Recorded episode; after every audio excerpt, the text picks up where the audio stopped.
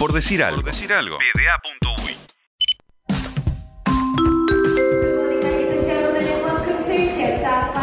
Modo avión. Modo avión.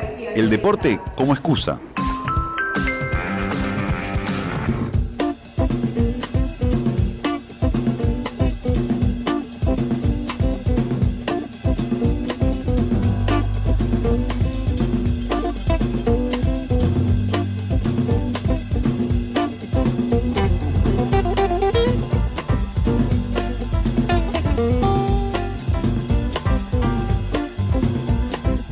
Facu, ¿te sigo teniendo del otro lado? Me tenés, de hecho ya había hecho toda la presentación del espacio, pero se ve que me tenían muteado. El Beto no tiene muchas ganas. No, estábamos, estábamos arreglando, estábamos arreglando la musicalización, señor. Está perfecto. ¿Qué dijiste? Decime qué dijiste. Eh, estamos de vuelta aquí, ah. por decir algo, para recibir al tradicional espacio del señor Felipe Fernández, modo avión de la mano del Felo, que hoy a dónde nos va a llevar. Mirá, a ver a dónde te lleva esta música.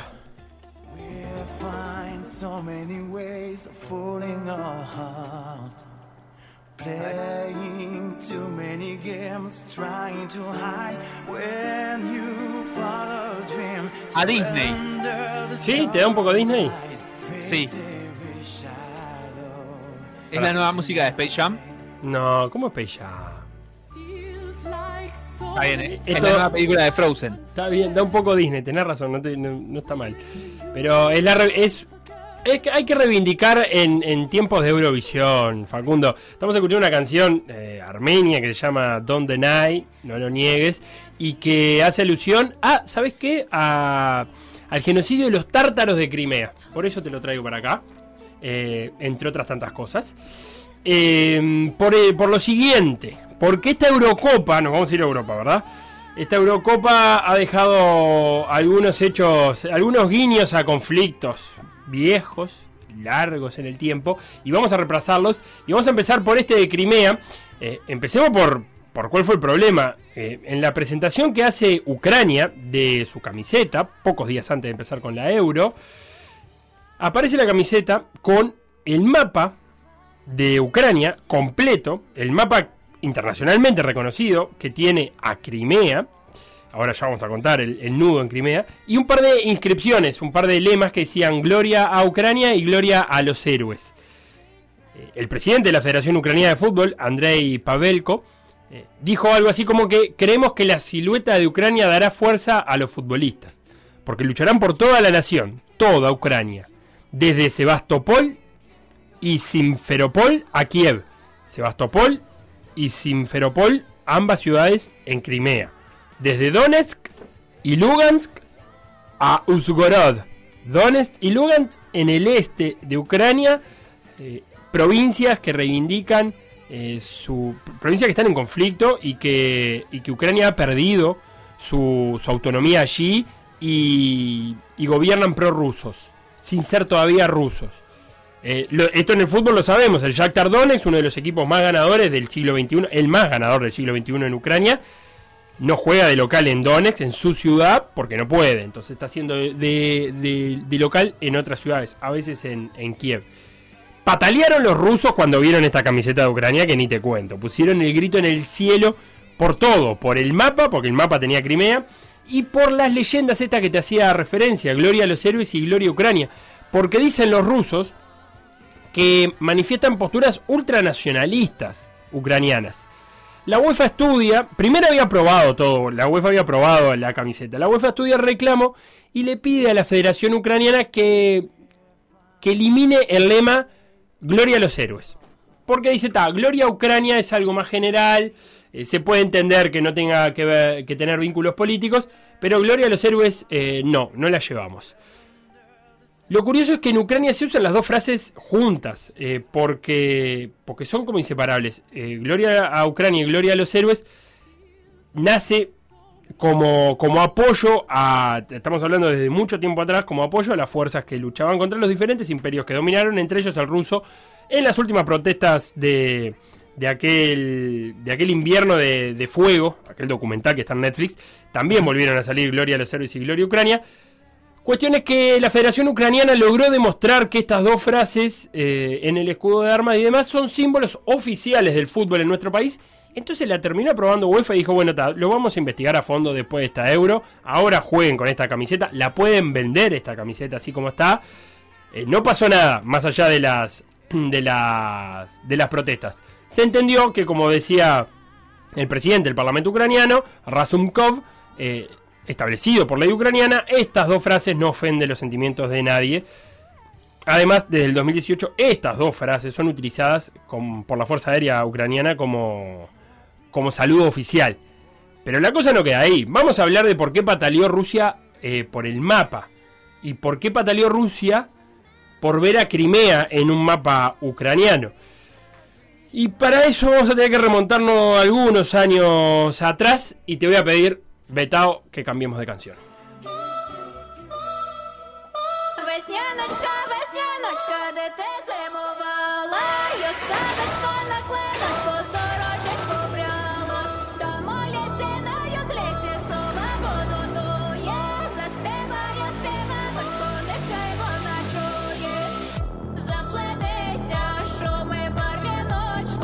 El pop ucraniano, ¿verdad? El famoso pop ucraniano de también Eurovisión.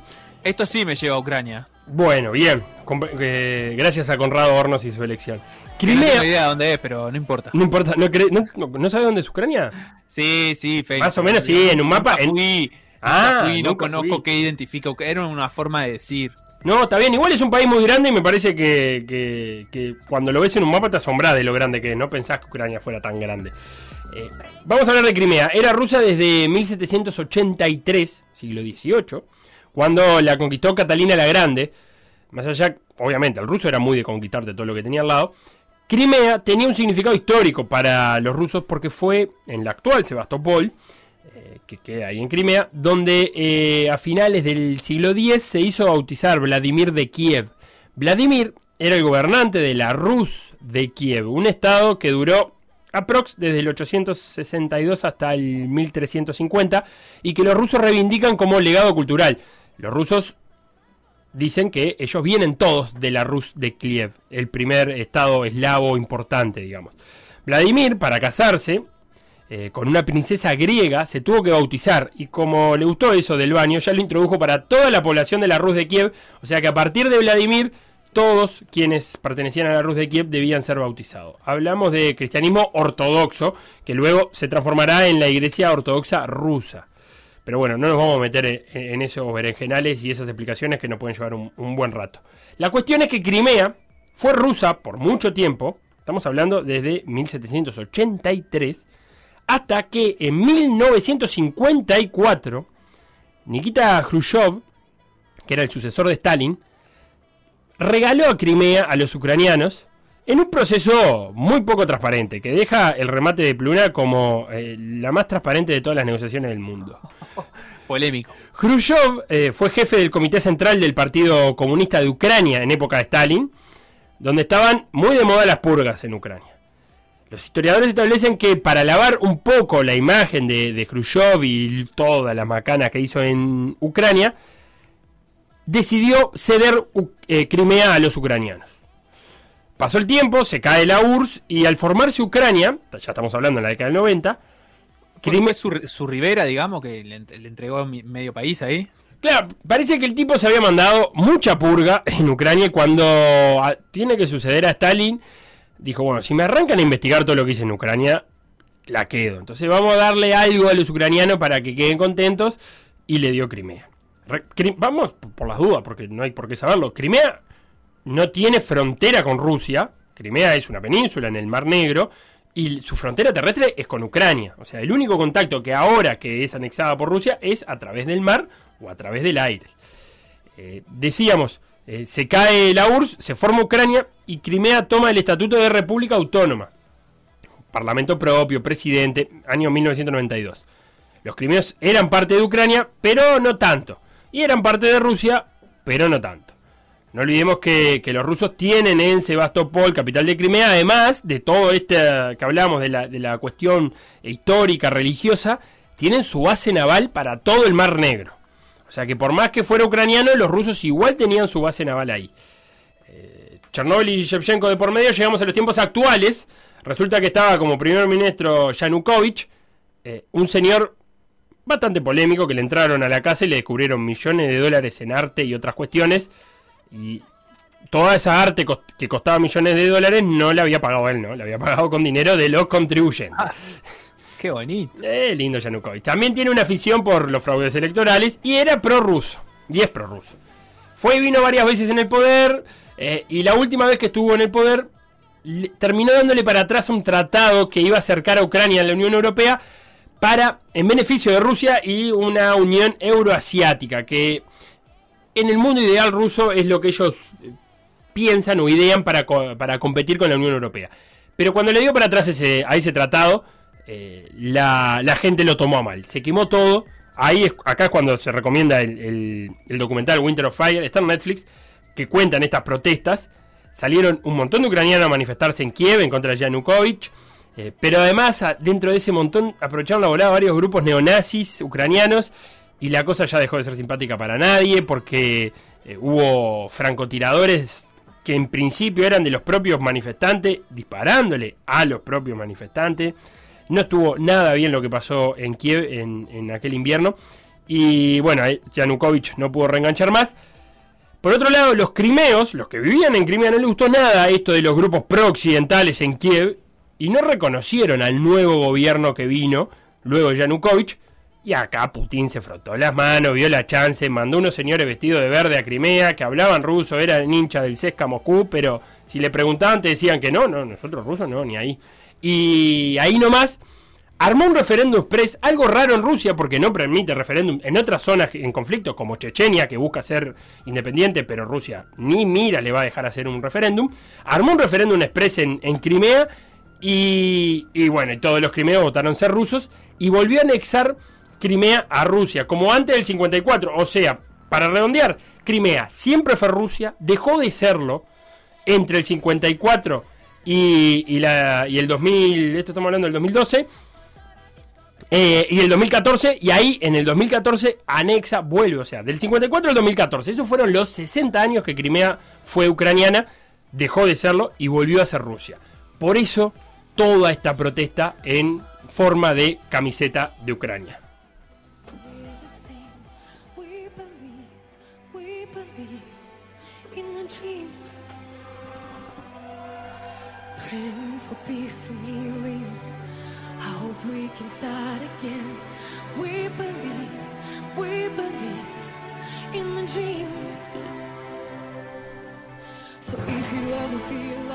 Un par de apuntes que me olvidé de Crimea. Los equipos que juegan en Crimea, como el FC Sebastopol, el Fútbol Club Sebastopol, que eran ucranianos, eh, dejaron de ser, jugaban en la primera liga de, Ucrania, el FC, el Fútbol Club Sebastopol, dejó de ser ucraniano, obviamente, y se formó una Premier League de Crimea, porque los equipos de Crimea pidieron para jugar en la liga rusa, los rusos obviamente dijeron que sí, pero internacionalmente Crimea sigue siendo ucraniana. Entonces, para un, equipo de un país que quiera jugar en la liga de otro país, le tiene que pedir permiso a la UEFA y a la FIFA. Y la UEFA y la FIFA se lo negaron. Entonces, el fútbol de Crimea terminó muriéndose. Está en una, hay una Premier League Crimea que no pasa nada porque no pueden más allá de que competir entre ellos, no pueden competir contra otros más. Y, el, fútbol dejó de, de desarrollarse. ¿Te quedó más o menos claro, Facu, eso? Sí, la verdad es que más o menos claro. Un territorio sin frontera con Rusia, pero que Rusia quiere meter la cuchara ahí. Exactamente. Y además te voy a decir algo simbólico. Cuando se, cuando se arma Ucrania, luego de la caída de la Unión Soviética, el equipo, el primer campeón de la liga ucraniana como país de Ucrania fue un equipo de Crimea. Eh, sí, podés creer. Eh, el Tabrilla. los eh, conquistadores. Sí, los conquistadores. Eh, así que eso queda. dejado de lado eso, brevemente algo que pasó y que tuvo Macedonia del Norte involucrado. En, Macedonia del Norte tiene dos problemitas eh, o dos conflictos en esta euro.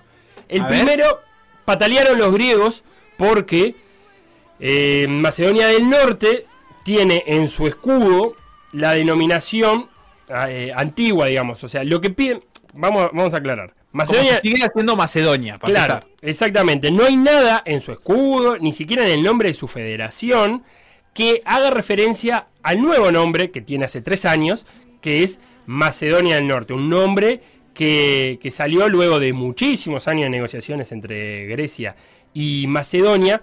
¿Y por qué el conflicto? Bueno, porque las provincias del norte de Grecia son Macedonia. La Macedonia de siempre, Alejandro Magno, que era macedonio, era griego. Entonces, desde que nació Macedonia, en algún momento ex República Yugoslava de Macedonia, los griegos han pateado puertas denunciando apropiación cultural. Primero por el nombre, porque no hay griegos viviendo en Macedonia, son eslavos o son albanos, entonces llamarse Macedonia era como un poco mucho. Segundo, porque tenían miedo que en algún momento eh, reivindicaran y quisieran eh, conquistar también la provincia del norte de Grecia. Y tercero, porque eh, su, su, su bandera, la bandera de Macedonia del Norte, toma el símbolo de la casa real de Alejandro Magno. Ah, la, la. Entonces a los griegos no les gustó nada. Años yendo y viniendo, años yendo y viniendo con este tema, y hace tres años lograron, se pusieron de acuerdo los dos países, y Macedonia se empezó a llamar Macedonia del Norte. Lo que dicen ahora los griegos es que no, ni en el escudo, ni la Federación de Macedonia hizo ese cambio, se sigue llamando eh, Macedonia sin dar referencia al norte, y es lo que quieren dejar claro los griegos, que eh, en, algún, en algún lugar tiene que decir norte, y no está diciendo. Eso por un lado. Y por el otro, en el partido que, que enfrentó a Austria con, con Macedonia del Norte, eh, salió y fue noticia un entredicho que hubo entre Arnautovic, jugador de Austria, y Alioski, jugador de Macedonia del Norte. ¿Por qué el problema? Bueno, Arnautovic de padres serbios, Alioski de etnia albana, nacido en Macedonia. Recordemos, Macedonia, 2 millones de personas, 65% aproximadamente religión cristiana, otro 33 musulmanes sunitas que son albanos. O sea, albanos y eslavos hay en Macedonia. Arnautovic lo insulta a Lioski en serbio, aparte un insulto metiéndose con la madre, eh, uh, diciéndole, diciéndole lo que todo el mundo se puede imaginar a tu madre albanesa. Alioski eh, es un jugador de Macedonia del Norte que en algún momento pudo haber sido elegido por Albania, elegible por Albania para jugar por Albania por sus padres, eh, pero terminó decidiendo Macedonia del Norte. Entonces, claro, se transformó en un Serbia-Albania esto. porque lo que estaba insultando a Arnautovic en realidad era al pueblo albanés, no al pueblo Macedonia del Norte. Para entender un poco más Macedonia del Norte, eh, Montoro, nuestro, nuestro especialista en, en en cuestiones internacionales. Sí, pero ¿cómo se llama? En semiótica, no me salía para semiótica. En semiótica, eh, le dedicó su tesis a, a, Skopia, a la capital de Macedonia, y, y, jugaba un poco con el nombre porque Macedonia para los españoles es la ensalada de fruta. ellos le dicen Macedonia la ensalada de fruta. Claro. Y le explicaban que, el país de Macedonia es como una ensalada de fruta, algo así como pequeños pedazos de fruta juntas y entreveradas en el mismo recipiente, pero al mismo tiempo sin mezclarse. No es un licuado. Esos pequeños pedazos no renuncian a su especificidad para convertirse en algo nuevo. Así le explicaron a, a, Juanma Montoro el país, eh, Macedonia, cómo está, cómo está formado.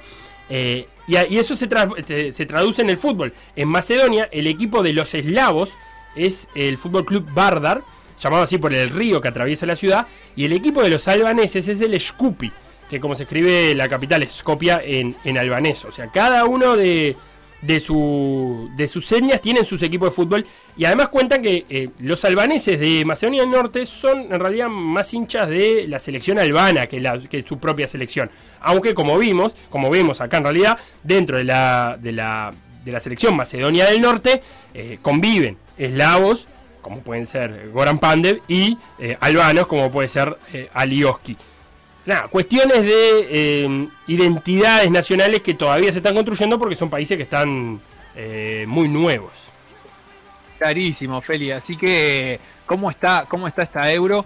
Que además, eh, eso, esto de, este último partido, digamos, partido donde no juegan los países que están involucrados en el conflicto que termina sucediendo dentro del partido, ¿no? Sí. Que termina siendo así. Que fue, recordada, es una reminiscencia también de lo que pasó en el Mundial con, con Yaka y Shakiri y, el Águila y la reivindicación al pueblo albanés con, en un Suiza-Serbia.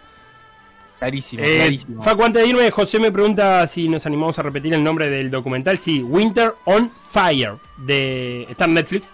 Eh, Crudo, ¿eh? Sí, es duro, es un documental duro, sí, es verdad. Y, Hernán dice, y nosotros queremos llevarnos mal con nuestros vecinos. Y sí, con vecinos como estos,